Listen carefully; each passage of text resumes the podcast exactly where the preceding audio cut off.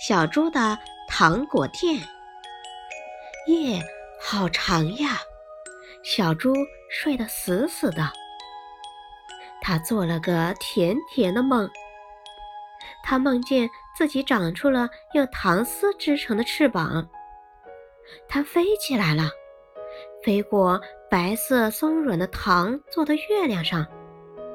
四周的一颗颗巧克力星星在向它眨眼睛，到处亮晶晶的，香喷喷的。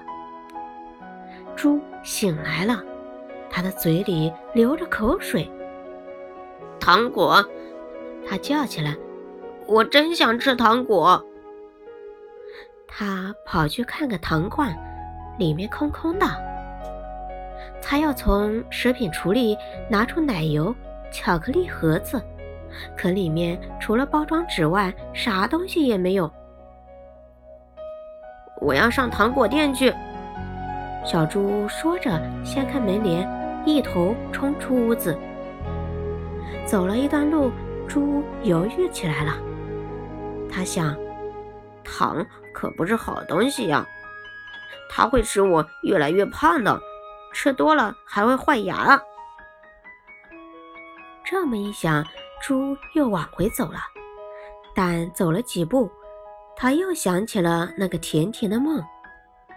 他自言自语地说：“我就买一点薄荷糖吧，大概不会有什么坏处的。”他又转身上附近的糖果店去了，嘴里又流出了口水。